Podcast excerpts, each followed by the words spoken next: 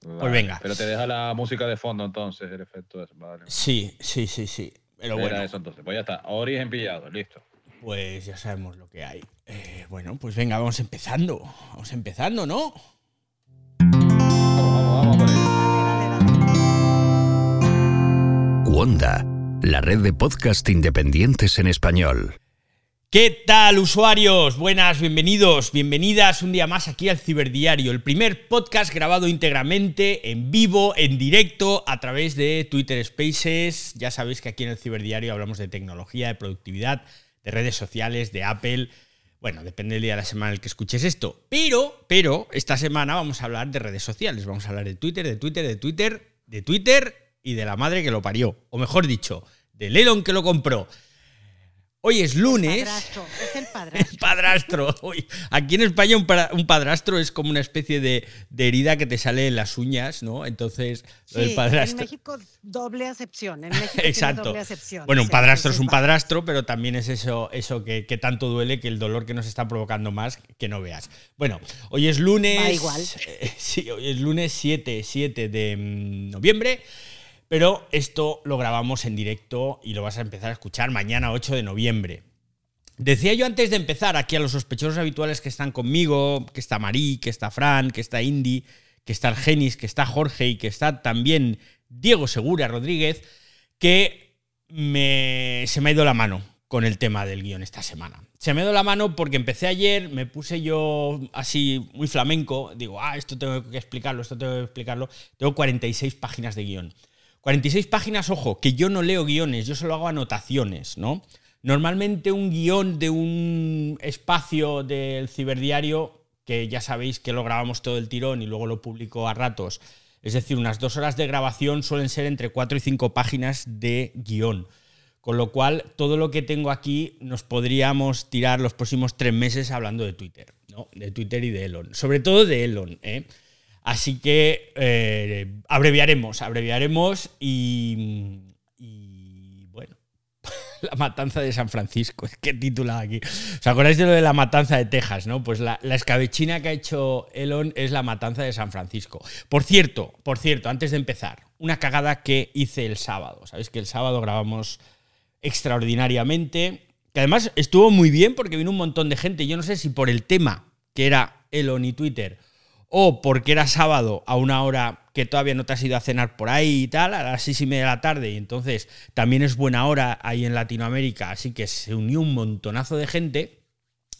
Y yo creo que repetiremos algún otro sábado, pero hice una cagada. Y, varios de vosotros me lo habéis recordado. Resulta que yo hablé de un tuit que puso Stephen King y que dijo eh, algo así como que si tenía que pagar 20 dólares, porque era el momento en el que estaba el tema de los 20 dólares hablándose, pues que se iría. Y dijo algo así como, me, iré como Enron. Y yo dije que no entendía por qué hablaba del Señor de los Anillos, pero no. Él dijo Enron y yo entendí Elrond. Pero no es Elrond el personaje del Señor de los Anillos, ese medio elfo, sino que Enron fue una empresa energética norteamericana que hizo muchos pufos, prácticas irregulares, escándalos financieros y desapareció. Entonces entendí el mensaje de Stephen King, el tweet, mejor dicho. Y es que él decía, desapareceré como Enron, igual que esa empresa energética. Dicho lo cual, gracias a todos los que me habéis dicho que soy un ignorante y letrado y que no decía Elrond, sino que decía Enron, y aclarado el entuerto. Otra cosa, otra cosa antes de entrar en materia. Otra cosa. Hay grupo de Telegram del ciberdiario. ¡Eh! ¡Aplausos, aplausos! Hay aplausos por partida doble. ¡Qué demonios! Que no se diga que aquí no, no reparamos en gastos. Vengan los aplausos. He hecho un grupo de Telegram donde voy a publicar los episodios. Más que nada porque es que últimamente uso mucho Telegram y entonces cada vez que quiero buscar un episodio pues me tengo que ir o a la web de Cuonda o a la plataforma de podcast que sea y tardo mucho. Digo, oye, pues voy a hacer un grupo de Telegram y chimpum, ¿no? Entonces ahí en el grupo de Telegram voy metiendo todos los episodios, los tengo ordenaditos y ya de paso pues si alguien se quiere meter y comentarme cualquier cosa, pues que sepáis que podéis. Se llama el ciberdiario, o sea, no tiene mayor pérdida, ¿vale? El sábado. El sábado os leí aquel titular de Axios que decía que Musk estaba gestionando Twitter al estilo Trump y algunos os habéis enfadado conmigo. No os enfadéis conmigo, ¿vale? Que yo no quería meter cizaña política en ningún momento. Que recordad que la política es tema tabú en el ciberdiario, que aquí no hablamos ni de fútbol, ni de política, ni de religión. Y yo el primero, ¿eh? Solamente leí un titular que me hizo gracia. ¿Eh? Soy el mensajero, no matéis al mensajero, por favor. Y, y entre las notas mentales que me he ido apuntando durante el día para luego comentaros aquí, hay una que creo que es importante y por eso quiero empezar con este tema. Tenemos que tener muy claro que Elon siempre ha usado Twitter para hacer negocio. ¿eh? Lo ha usado con Tesla, lo ha usado con las criptomonedas. Todos recordamos el cachondeito con las criptomonedas el pasado año, que decía que esta criptomoneda era una maravilla porque él la había comprado, estaba hundida, se disparó y en cuanto se disparó el tipo vendió, se volvió a hundir, pero él se embolsó la pasta. Así que ojito con la que se nos puede venir ahora aquí en Twitter ahora que el señor Musk es Lamo. Aquí en Mallorca decimos Lamo. ¿eh? Pues así, el amo es Lamo. Ahora que es propietario de Twitter, de que mm, yo creo que Twitter sinceramente es una de las plataformas de comunicación que hay en el mundo, una de las más influyentes que hay en el mundo. Entonces, ahora que el amo de Twitter, se va a beneficiar posiblemente, o sus empresas, mejor dicho, sus otras empresas se van a beneficiar. Y además, y además, tengo claro que uno de los objetivos de Musk, a ver cómo lo digo para que suene más o menos inteligente, pese a que yo no lo soy. Yo creo que la compra de Twitter le va a permitir atacar a ByteDance y a TikTok. ¿Por qué? Porque ahora la estrategia que Musk puede utilizar con Twitter es la que le dé la gana. Sabéis que una empresa cotizada, como era Twitter hasta ahora, pues tiene una junta de accionistas y tiene que responder ante, ante, toda esa gente y no pueden hacer lo que les dé la gana.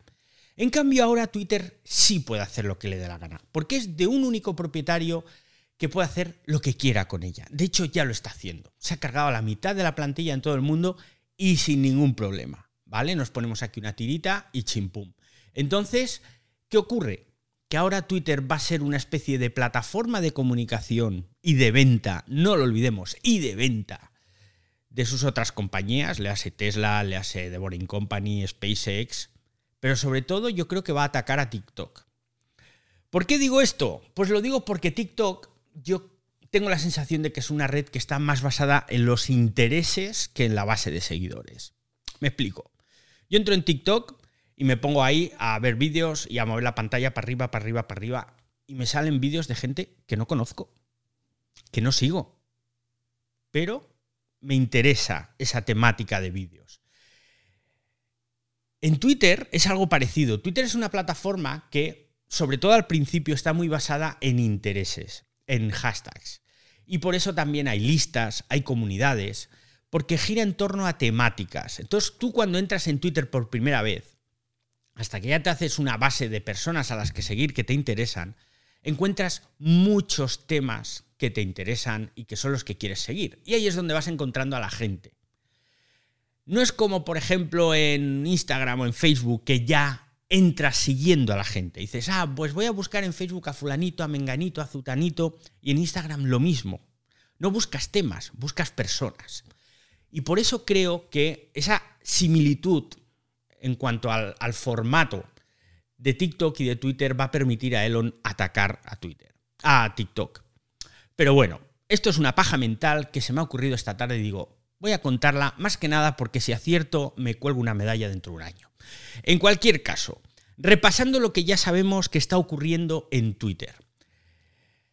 Se ha cargado a toda la cúpula directiva algunos grandes profesionales y los ha sustituido por amigotes que no tienen absolutamente ninguna experiencia en gestión de empresas tecnológicas. Eso lo primero que ha hecho. Ha lanzado globos sondas para ver cómo respondíamos los tuiteros con el tema del precio de la suscripción. Algo, por cierto, que suelen hacer mucho los políticos con su electorado. Es algo muy habitual, muy internacional, ¿no? Ahora lanzo aquí un globo sonda y a ver qué pasa. Ha impuesto política del terror en la compañía he conseguido hablar con alguien de Twitter España y hay, bueno, hay política de terror, ¿vale? Algunos no saben todavía si están dentro o fuera. Y ahora os cuento también por qué. Pero, pero, hoy os quiero sobre todo contar la segunda, tercera, cuarta y décima, vigésima, quincuagésima parte del desastre de Musk porque se le ha ido la mano despidiendo. ¿Qué sabemos? Insisto, se ha cargado a la mitad de la plantilla a nivel mundial. El sábado os hablé de lo de la venta por exceso, ¿os acordáis? Con el tema del precio. Es algo parecido a lo que ha hecho con los despidos. Dijo que iba a despedir al 75% de la plantilla, pero luego se ha quedado en la mitad, en el 50% y decimos, bueno, no está mal.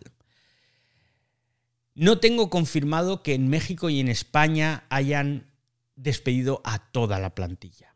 Lo he leído en medios que no acaban de ser mm, del todo fiables, por decirlo de alguna forma, y he hablado con alguien de Twitter España y no me ha podido confirmar si están todos en la calle. Con lo cual, no tengo claro que todo Twitter España esté en la calle.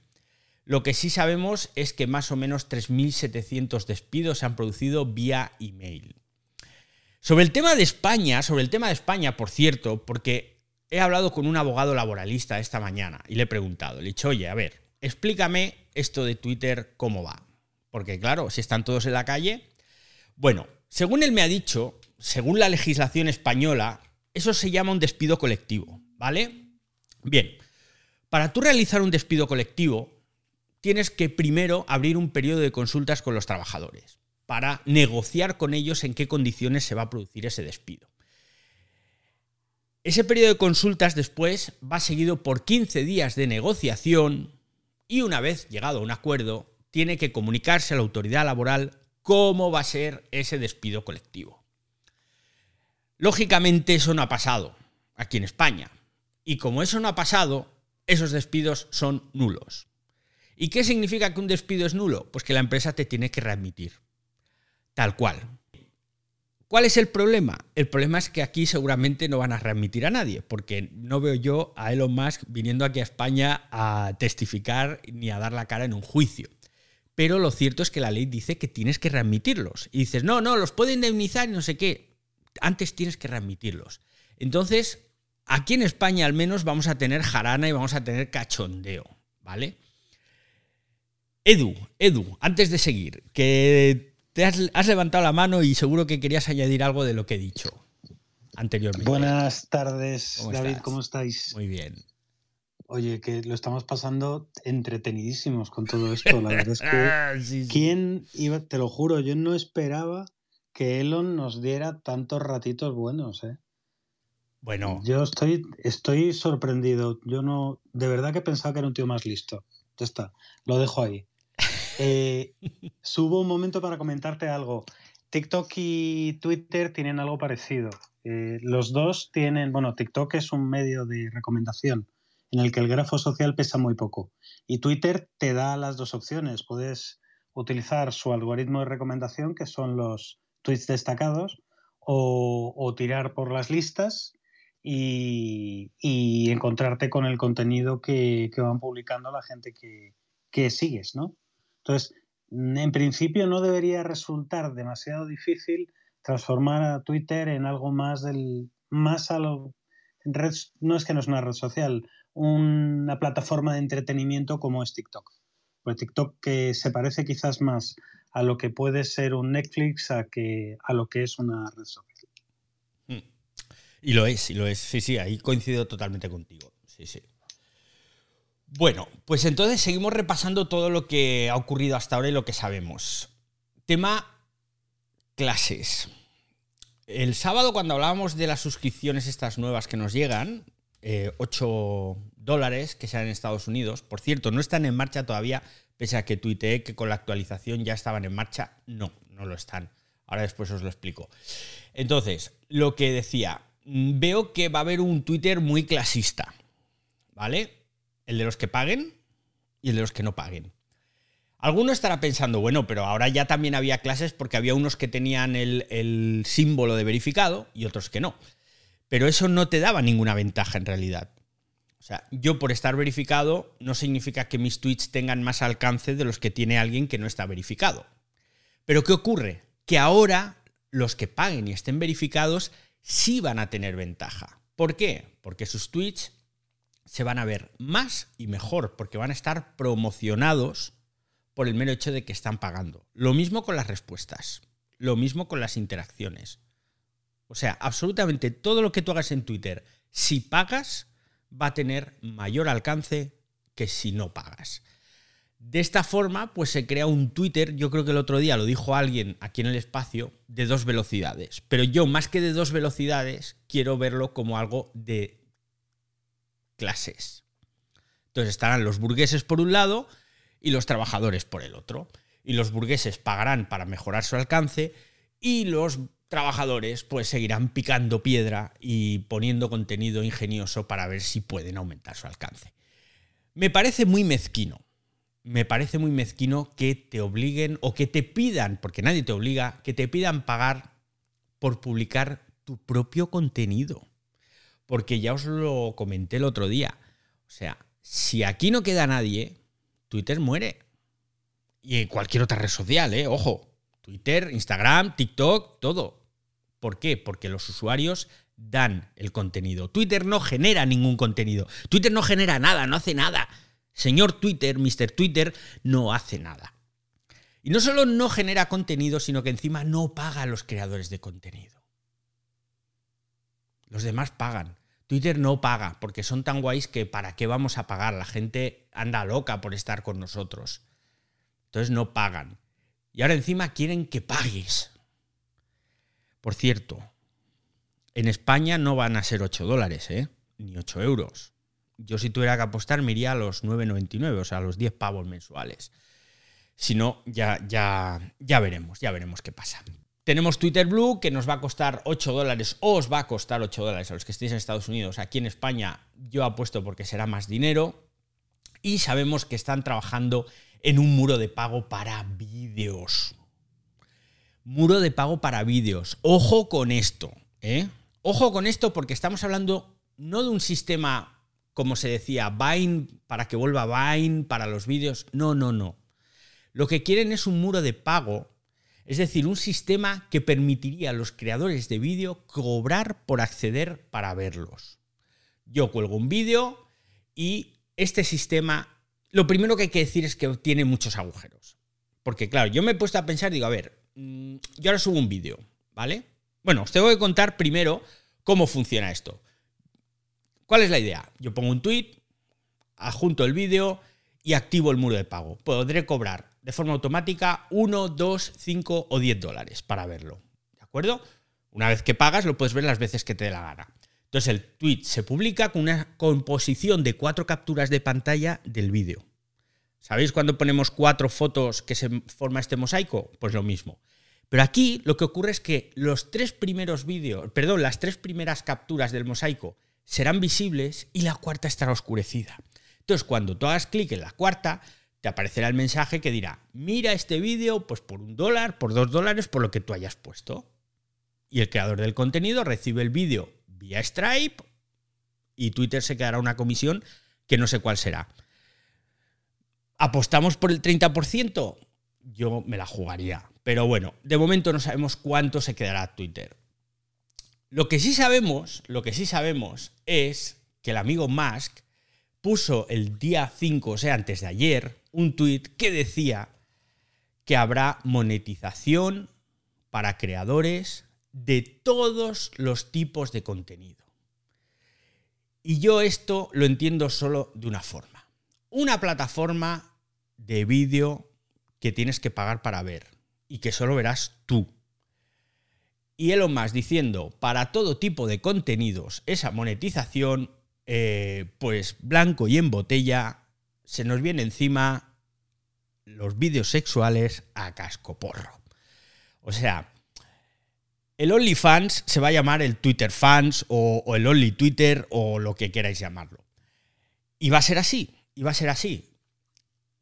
¿Qué ocurre? Que este sistema, en mi opinión, tiene muchos agujeros. Lo primero, si van a ser vídeos efímeros o en directo, solo de pago, Pues, por ejemplo, yo podría estar retransmitiendo una película de Netflix. Cojo, pincho y pongo la película y os cobro un eurito a cada uno y si os conectáis 50, pues 50 euros que me embolso, por ejemplo. Entonces el copyright va a ser un problema. Va a ser un problema porque, claro, no creo yo que haya mil personas viendo en directo todos los vídeos que se están publicando a ver qué es lo que se está emitiendo. ¿Y si hay 10.000 vídeos? ¿Y si hay 100.000 vídeos? Entonces el tema de copyright me parece que va a ser un problema. Pero sobre todo, ese tuit de monetización para creadores de todo tipo de contenidos que dijo, que dijo Musk, me da un poco de miedo. Me da un poco de miedo porque ahí vamos a ver vídeos sexuales, que eso no me da miedo, sinceramente, porque me parece que la sexualidad es algo muy sano que todo el mundo debería practicar, pero me da miedo qué tipo de vídeos sexuales. Porque ¿quién va a controlar que, por ejemplo, no estemos viendo ahí pornografía infantil? Abusos de menores y tal. ¿Quién lo va a controlar? Vamos a verlo. Porque además a esto le tenemos que añadir otro componente. Conocéis a Jane Manchun Wong, que es esa ingeniera que vive, bueno, ya no vive en Hong Kong, creo que se mudó a Silicon Valley, pero no estoy seguro. Es una ingeniera de sistemas eh, que hace ingeniería inversa y consigue todos los scoops que os podáis imaginar del mundo de las redes sociales. Entonces, ella ha avisado de que están trabajando en un sistema de mensajes directos pagados. Esos mensajes directos pagados serían el complemento perfecto para esos vídeos de índole sexual en los que una señorita, pues en directo, te está mostrando, pues una señorita un señorito, ojo, te está mostrando sus bellezas y tú puedes interactuar de forma privada y de pago. ¿eh? Así que vamos a ver esto cómo evoluciona. Yo la verdad es que tengo ganas de verlo porque al menos son cosas innovadoras, no sé, no sé. Pero bueno, ¿qué más sabemos? ¿Qué más sabemos? Bueno, sabemos todo lo que os conté el sábado, que por cierto ya está publicado en dos episodios del Ciberdiario que podéis escuchar en vuestra plataforma favorita de podcast. Momento publicitario genial. ¿Y qué más sabemos que ha pasado en el día de hoy? Pues que se han pasado cortando cabezas. Y es que están pidiendo a algunos que vuelvan al trabajo. Esto merece unas risas o algo, ¿no?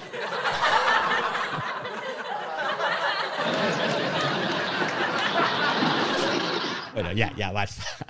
Os juro que yo hoy me descojonaba, pero que me descojonaba esta mañana cuando estaba leyendo la información de Bloomberg que decía que han llamado a docenas de empleados despedidos para que vuelvan. Que se les había despedido por... eh, perdón, ha sido un error. Yo es que en realidad a ti no te quería despedir, quería despedir a los otros 3.700, pero a ti no. Os prometo que Bloomberg es un medio serio, pero yo no paraba de reír.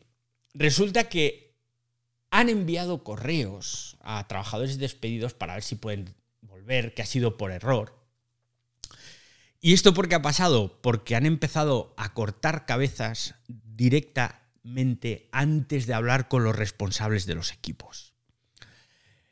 Y antes de hablar con los responsables de los equipos, ya sabéis que vinieron programadores e ingenieros de Tesla y debieron llegar allí pues como un elefante en una cacharrería y empezaran a decir este fuera, este fuera, este fuera, este fuera.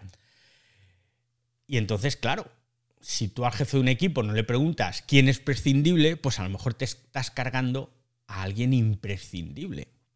De forma que ahora se han encontrado con que no tienen gente suficiente para que muchas áreas de Twitter sigan funcionando. No os hablo de mejorar, no os hablo de desarrollar, no, no, para funcionar. He seguido buscando y en Business Insider una fuente le ha dicho al medio lo siguiente. Algunas personas eran esenciales para que siguiera funcionando el ecosistema de Twitter. Los muy gansos se han dado cuenta y están pidiéndoles que vuelvan. Lo de gansos me ha hecho reír un rato. Entonces, me he ido a buscar, ya sabéis que Casey Newton es un crack, un fuera de serie, y siempre se entera antes que nadie todas estas movidas, a ver si él había publicado algo. Y efectivamente, Casey Newton ha tenido acceso a los mensajes en Slack que son de traca. Y os los tengo que leer tal cual. Mensaje de un responsable de Twitter que no ha sido despedido a algunos otros que todavía no habían sido despedidos. Abro comillas. Perdona a todos por molestar el fin de semana, pero me gustaría que me enviarais el mensaje de que tenemos la oportunidad de preguntar a los compañeros que fueron despedidos para que vuelvan. Necesito nombres antes de las 4 de la tarde del domingo. O sea, esto era ayer. Desesperación absoluta. Otro mensaje de Slack.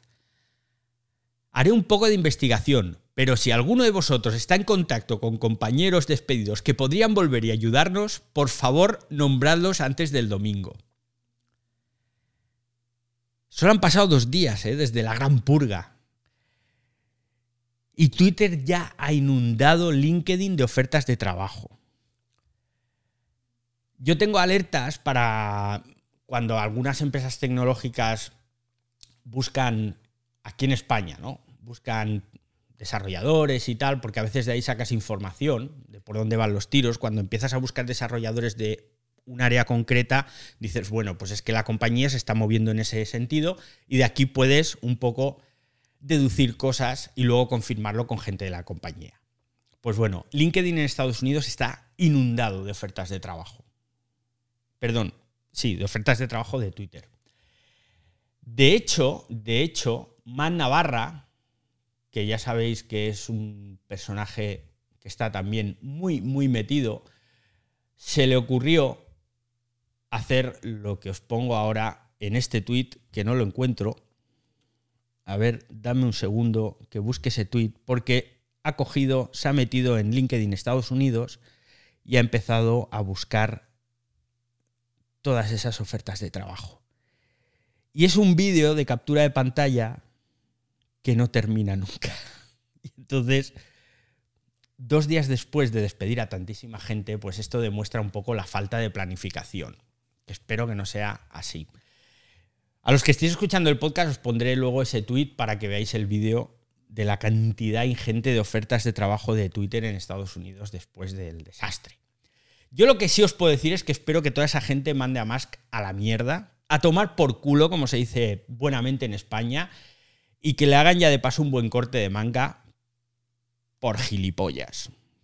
Y perdón la expresión. Sé que, bueno, a estas horas hay niños despiertos, pero los niños no me escuchan. Todo esto, lógicamente, pues ha provocado que se retrase el lanzamiento del nuevo Twitter Blue con las verificaciones hasta que pasen las elecciones del midterm, que son esta semana.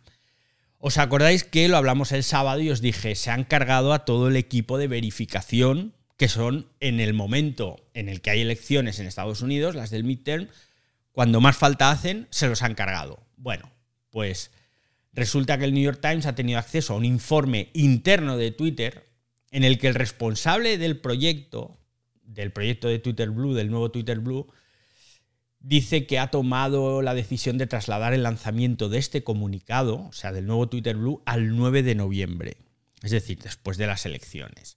Porque la verificación se tenía que haber lanzado hoy lunes, 7 de noviembre. ¿Mm?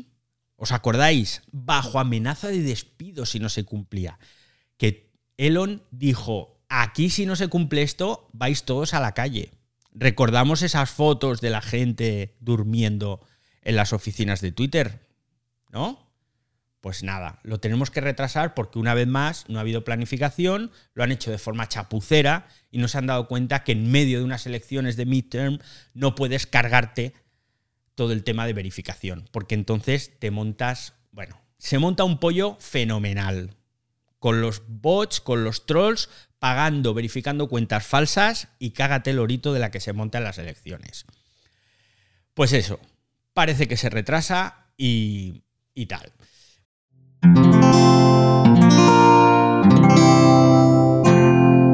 Puedes escuchar más capítulos de este podcast y de todos los que pertenecen a la comunidad Cuonda en cuonda.com.